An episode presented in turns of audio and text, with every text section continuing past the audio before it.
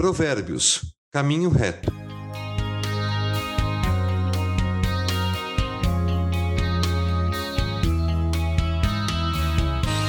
Há caminho que parece certo ao homem, mas no final conduz à morte. Provérbios 14, 12. Este conselho do sábio começa com uma advertência sobre a fraqueza dos nossos julgamentos, inclusive dos conselhos humanos, que confundem muitos e levam os homens à ruína com frequência. Na vida, precisamos entender que nem tudo que parece ser bom será bênção em nossas vidas. Nossa tendência natural é de destruição ao querer sempre satisfazer a nossa vontade. Vamos lembrar da parábola do filho pródigo. Como foram duras as consequências de seguir caminhos que pareciam fáceis. As riquezas se esgotaram, os elogios se tornaram xingamentos, e o filho passou de ter uma vida confortável e segura com seu pai para disputar com os porcos os alimentos que eles comiam. Não muito tempo depois, o filho mais novo reuniu tudo que tinha e foi para uma região distante. E lá desperdiçou os seus bens vivendo irresponsavelmente. Depois de ter gasto tudo, houve uma grande fome em toda aquela região e ele começou a passar necessidade. Lucas 15, 13 e 14. Este filho escolheu trilhar um caminho sem as limitações de viver com seu pai. Ele escolheu viver a vida que para ele parecia boa.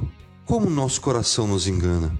Isso porque está sempre voltado para a nossa vontade e não a do nosso Pai. Existe uma luta interna em nós sobre fazer a vontade de Deus ou a nossa, ir pelo caminho reto que leva a uma vida maravilhosa e eterna, porém mais difícil, ou ir pelo fácil, porém que leva à destruição.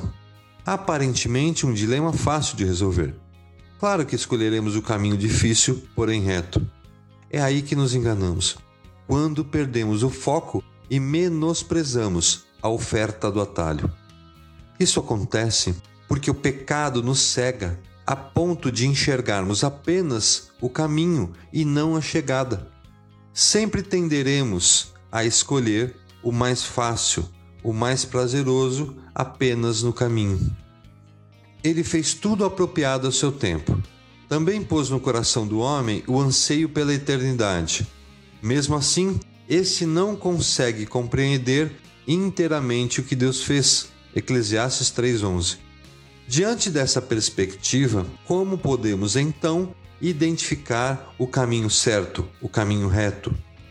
Bem, antes de tomar qualquer decisão sobre qual caminho devemos seguir, com quem vamos casar, que faculdade vamos cursar, onde vamos morar e outras grandes decisões, devemos, antes de mais nada, orar.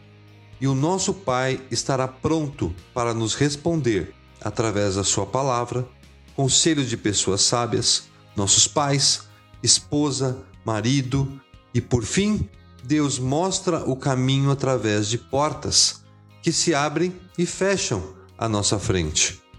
Em seu coração, o homem planeja o seu caminho, mas o Senhor determina os seus passos. Provérbios 16, 9. Existe também um caminho muito perigoso que não é ligado à morte física, e sim à morte espiritual. Sobre qual caminho nos levará a Deus no final da nossa vida física? Onde viveremos a eternidade depois disso? Para isso, nos é oferecido muitos caminhos. Afinal de contas, Deus nos ama e fará de tudo para que sejamos salvos.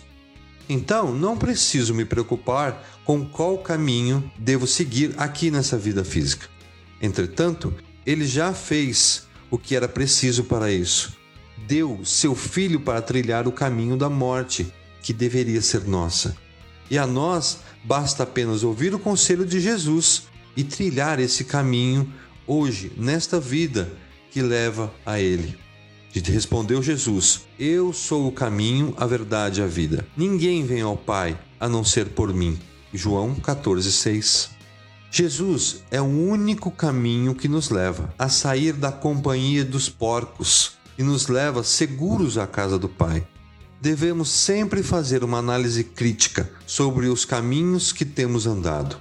É muito pesado caminhar sozinho, sem o Senhor ao nosso lado, pois Ele estará nos esperando lá, no caminho que preparou para nós. Até os jovens se cansam e ficam exaustos, e os moços tropeçam e caem. Mas aqueles que esperam no Senhor renovam as suas forças, voam bem alto como águias, correm e não ficam exaustos, andam e não se cansam. Isaías 40, 30 e 31. Ouçam o conselho do sábio e andem nos caminhos retos do Senhor. A vereda do justo evita o mal. Quem guarda o seu caminho preserva a sua vida. Provérbios 16, 17.